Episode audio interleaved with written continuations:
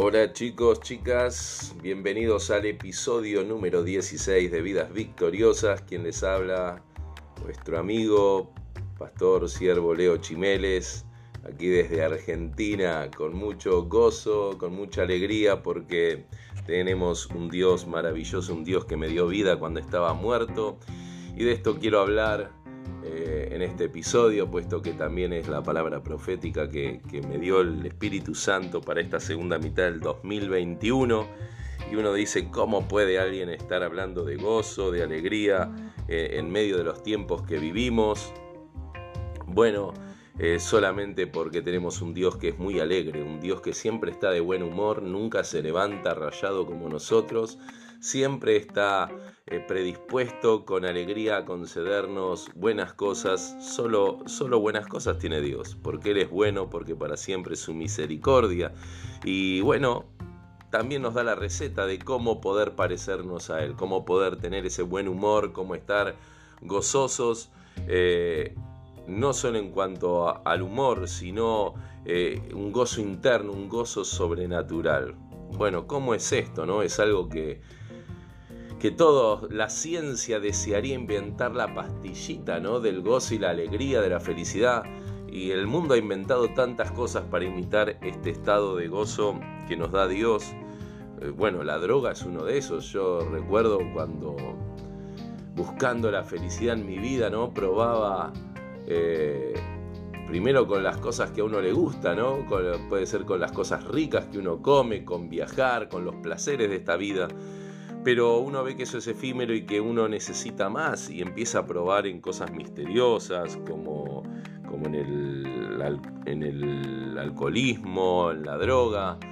Y bueno, la verdad que sí, uno se droga porque le causa placer, no se droga porque no le dé placer, ¿no? Uno eh, se hace adicto de algo que le gusta y que en algún sentido le da placer, eh, así sea a, adicciones sexuales o a la marihuana, que uno se reía y compartía momentos con los amigos y después eh, uno empezó a incursionar por ahí en la cocaína o en el ácido. Y me acuerdo que nos contábamos las experiencias perdón, me tomé un matecito, las experiencias que, que, vivíamos aquellas noches o en esas salidas que hacíamos con el grupo de amigos, pero todo era efímero, después uno se quería romper la cabeza cuando se encontraba con la realidad y con el estado en que lo dejaba uno el, seguir por esa vida, ¿no? Incursionar cada vez más y parece que nada satisfacía. Y, se termina uno haciendo dependiente de, fumar algo, de tomar algo para, alcanzar algunos minutos, algún tiempo de felicidad y, y probar tal vez de una relación u otra relación y así eh, el alma lo único que hace es no saciarse nunca. Pero llegó un momento en mi vida que te quiero contar, seguramente vos también si tuviste un encuentro con Jesús lo habrás experimentado, que, que es maravilloso, que es único, que supera cualquier, cualquiera de esos estados que yo dije en un momento cuando no conocía nada de Dios, cuando le recibí a Jesús. Y, y, sentí esa presencia gloriosa, no sé cómo, yo caí al suelo y me levanté no sé cuántos minutos pasaron, tal vez no fueron muchos, pero para mí fueron como horas que estuve en el cielo. Me levanté con un gozo, eh, hermano, hermana, que era inexplicable. Y eso es lo que dice la palabra de Dios. El gozo de Dios es inefable, es inexplicable. Y wow, ¿qué había hecho yo? Nada más que una oración de fe, no, no, todavía no había cambiado nada en mi vida. Pero y ahí empecé a decirle a todos mis amigos, wow, tienen que probar esto, esto es mejor que la marihuana, esto es mejor que el ácido, esto es mejor que, cualquier cosa de lo que probamos, chicos.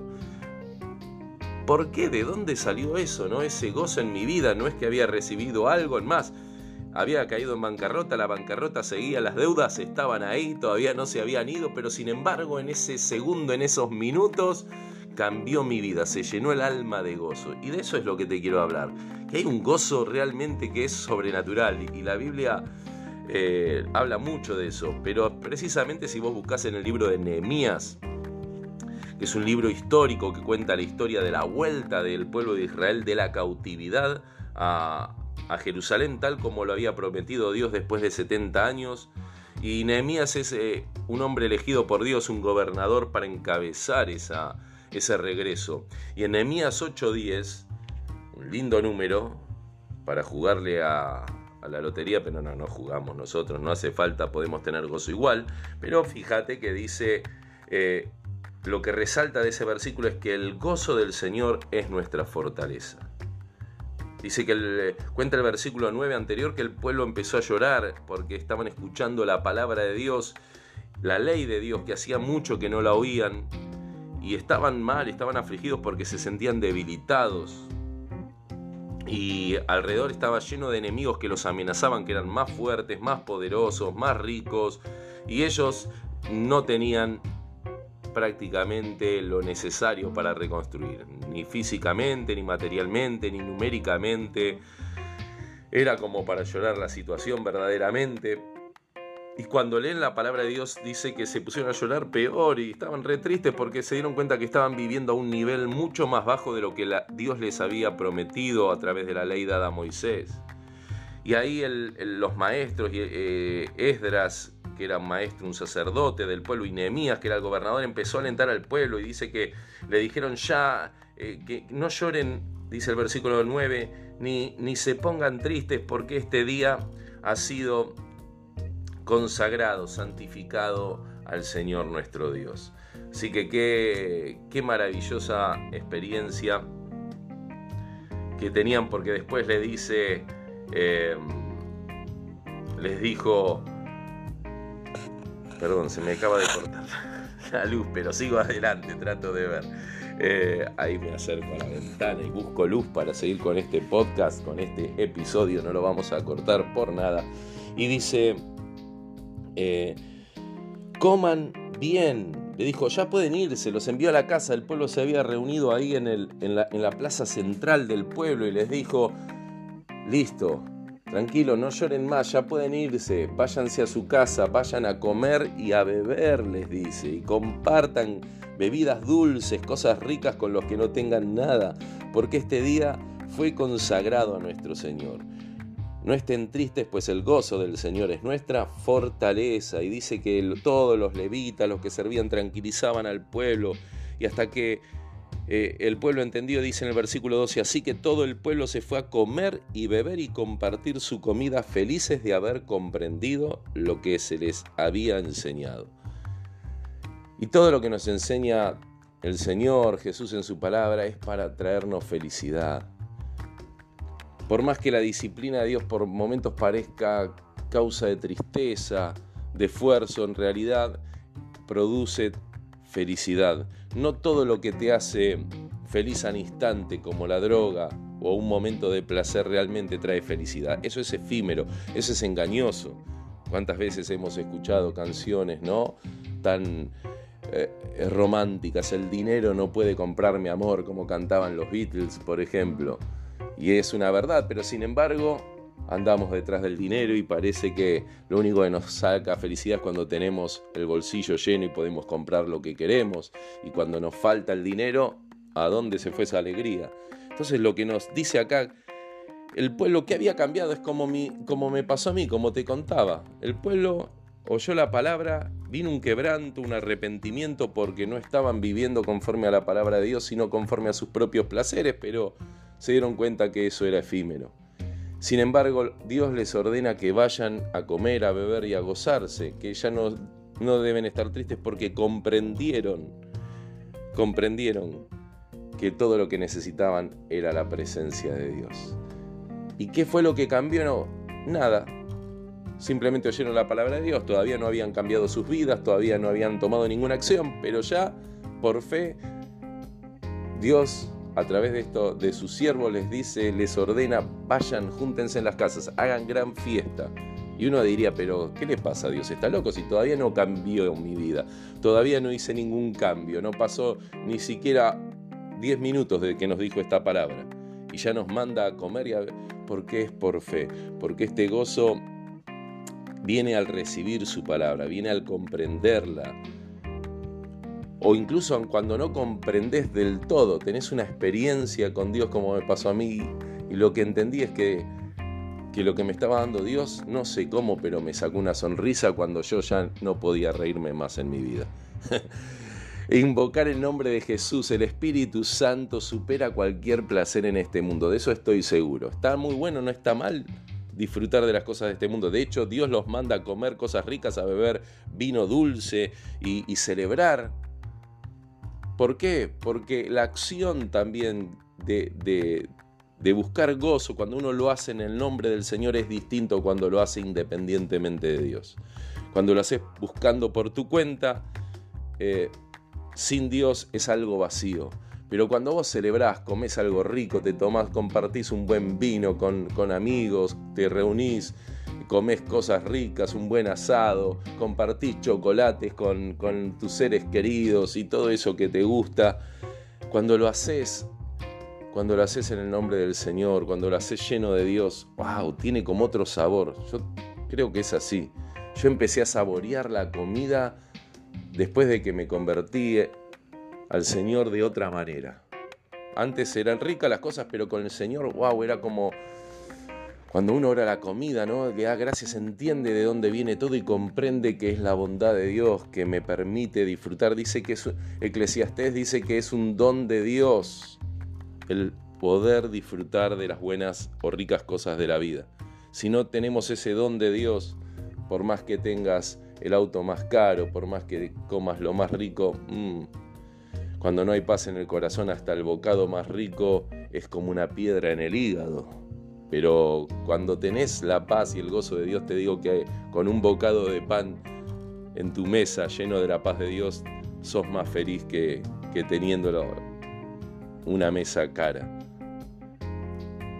Cuando uno comprende estas cosas, empieza a entender de qué se trata el gozo. Empezamos porque el gozo los, los puso, nos pone.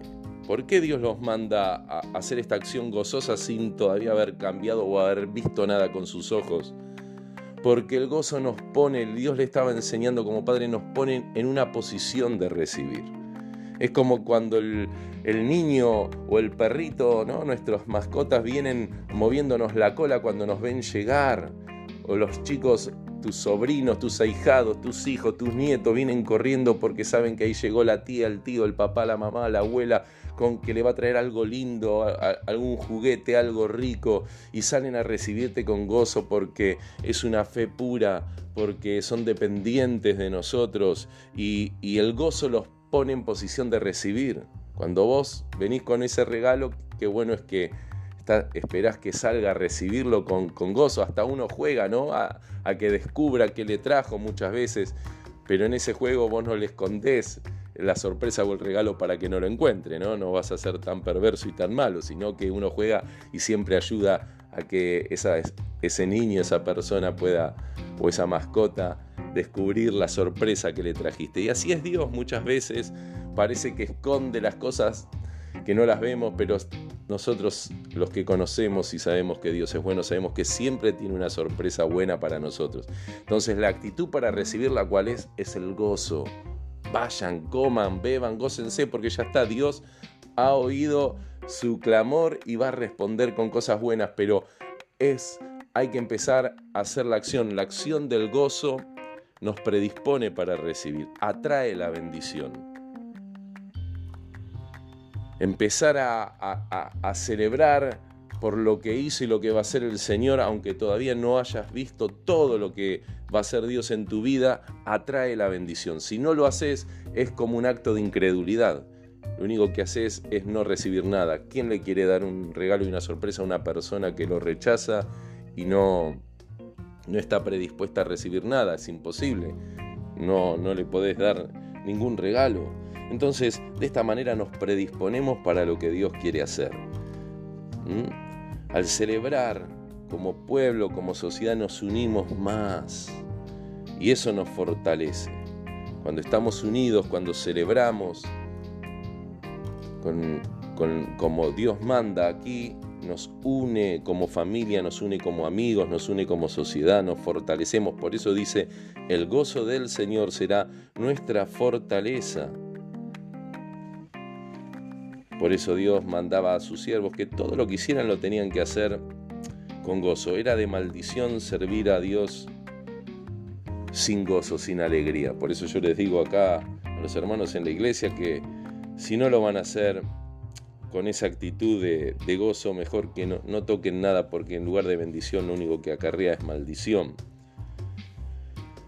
Es algo sobrenatural el gozo.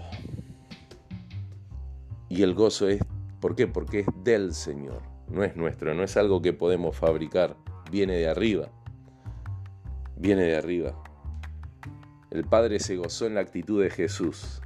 Dice que este es mi hijo amado en el cual tengo contentamiento cuando Jesús obedientemente fue al bautismo, aunque no tenía por qué bautizarse porque no tenía pecado, pero él obedeció lo que decía en la ley. Y eso trajo contentamiento. Cuando nosotros nos disponemos, como acá el pueblo de Israel, con Nehemías, después de haber sufrido la cautividad, la burla de los enemigos, la oposición de los enemigos, el desprecio, la traición, como sufrió Nehemías, entendieron que el gozo no dependía de las situaciones, sino de lo que Dios hizo en el pasado e iba a hacer con ellos por delante.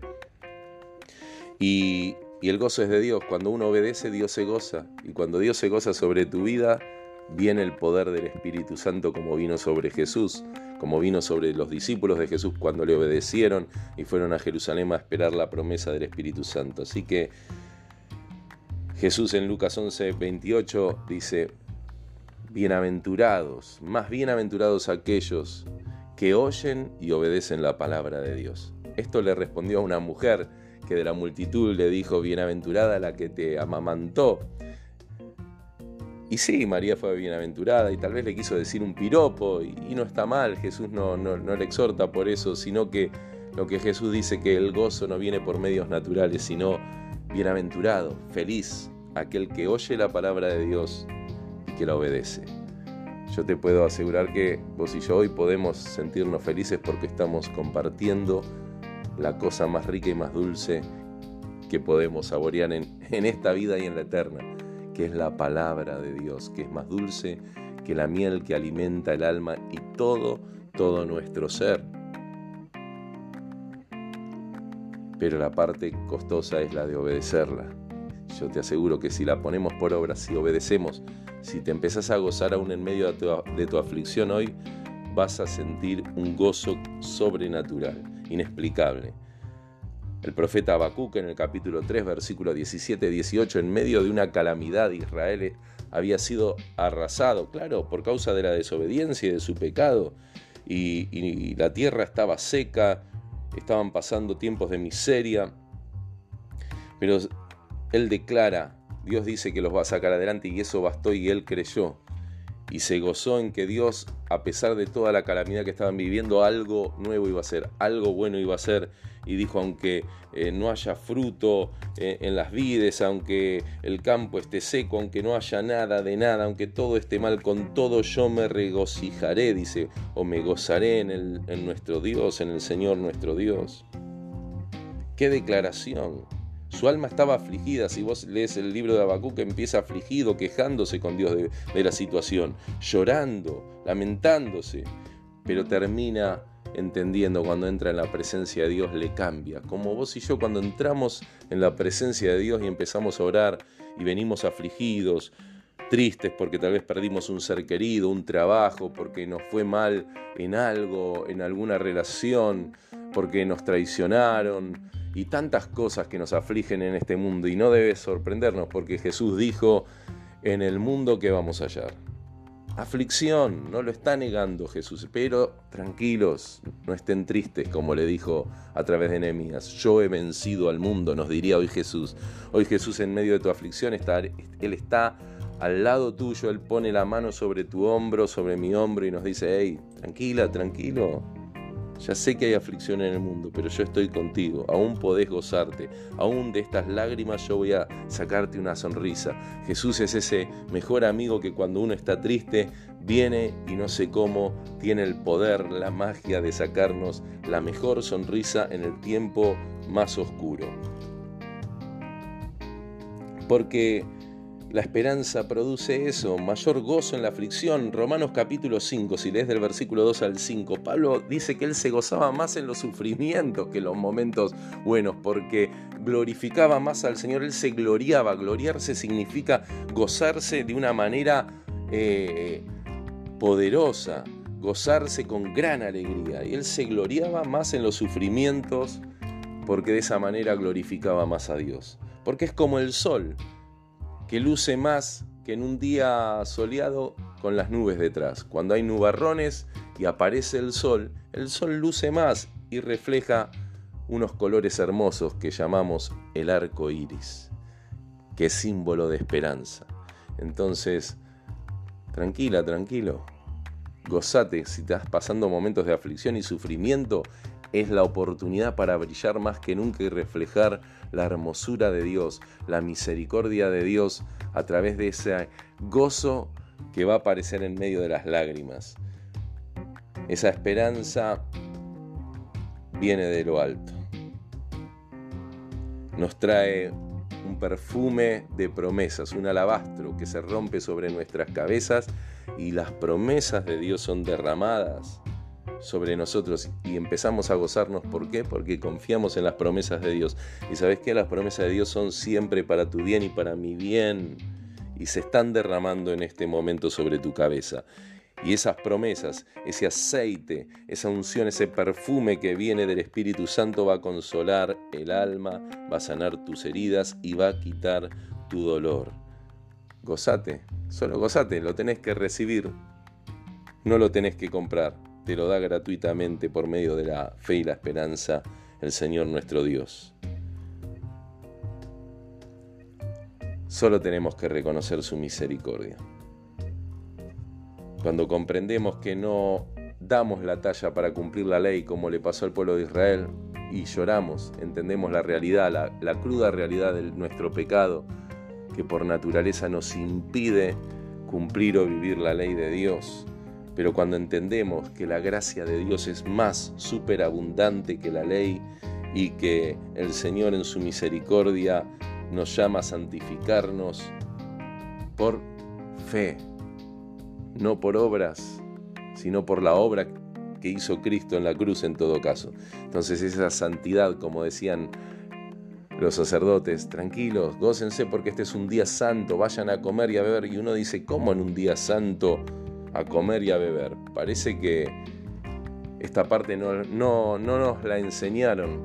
Muchas veces en la iglesia se relaciona erróneamente la santidad con algo lúgubre, con algo triste, con algo eh, totalmente eh, serio o amargado, porque nos enseñan a ver a, Dios como un padre legalista que está disconforme con todo y Dios quiere nuestro gozo. Si hay alguien que quiere vernos sonreír es nuestro papá. Yo creo que ningún papá quiere ver a sus hijos amargados y tristes, ¿no? Salvo los que son malos padres, pero Dios no es así. Así que si reconocemos la abundancia de su gracia, nos vamos a gozar de una forma incontenible, de una vamos a hacer vamos a expresar esa fiesta interna que se produce en nosotros. Eso me pasaba. Mis amigos me decían, ¿qué te pasa? ¿Estás loco? Yo estaba sonriente. Aquel Chimeles que era depresivo, ¿dónde había quedado? Había muerto y había nacido por el Espíritu Santo un nuevo Chimeles lleno del Espíritu Santo. Claro, antes no estaba loco, estaba re loco para mal, pero ahora estaba loco para bien, gozoso y feliz y eso muchas veces choca con el mundo porque no, no puede entender cómo nos podemos gozar en algo que ellos no pueden ver, pero lo ven porque está en nuestro rostro, porque se ve en nuestra nueva manera de vivir. En el cielo hay fiesta cuando un pecador se arrepiente. El Padre, el Hijo, los ángeles hacen fiesta. ¿Cuánto más nosotros que somos al que estaban velando y fuimos resucitados con Cristo? Ellos se gozan de que nosotros estábamos muertos, nos estaban velando, estábamos en un velorio y Cristo nos resucitó y hacen fiesta. ¿Cuánto más nosotros que éramos los que estábamos muertos tenemos que hacer fiesta de que estábamos muertos pero ahora vivimos, ¿no? Este gozo proviene de lo que ha adquirido Cristo para nosotros con su sangre. No lo podés fabricar, es fruto del Espíritu Santo que viene de aquel que venció en la cruz del Calvario por nosotros a esa tristeza y ese Espíritu Santo nos llena de gozo. Y ese gozo, esa alegría, esa fiesta, Jesús mismo ya la está preparando en el cielo. Él dijo que va a preparar todo y está preparando unas bodas, las bodas del Cordero, donde vamos todos camino a esa gran fiesta donde nos vamos a unir para siempre con el Señor, con nuestro, nuestro Señor amado Jesús. Así que mientras vamos a esa fiesta acá por la tierra, vamos, deberíamos de lamentarnos tanto por las pruebas y aflicciones que nos toca pasar. Si lo pensás de esta manera, si lo ves desde la altura del cielo y de lo que está por delante, yo creo que nos amargaríamos menos y nos gozaríamos más. Que aunque se nos pinche la rueda, aunque el diablo nos pinche las cuatro ruedas, no nos vamos a lamentar tanto. Las vamos a cambiar y vamos a seguir adelante porque sabemos que nos espera una gran fiesta eterna por delante. No tenés, si crees en Jesús, no tenés por qué estar vacío. Tu copa puede estar llena siempre, porque el cristiano puede sacar vino, que es, la es, es un símbolo de gozo en la Biblia, el vino, de la fuente inagotable que, que es el Señor. Mirá, David estaba en aflicción y compuso unos cuantos salmos. El famoso Salmo 23, por ejemplo. En el versículo 5 y 6, él declara, aunque estaban valles de sombra y de muerte, pero él declara esto, dice, dispones ante mí un banquete en presencia de mis enemigos, has ungido con perfume mi cabeza. Yo te dije que la ungió ahora con, con promesas has llenado mi copa a rebosar. Como dice que la llenó a rebosar. La bondad y el amor me seguirán todos los días de mi vida y en la casa del Señor habitaré para siempre.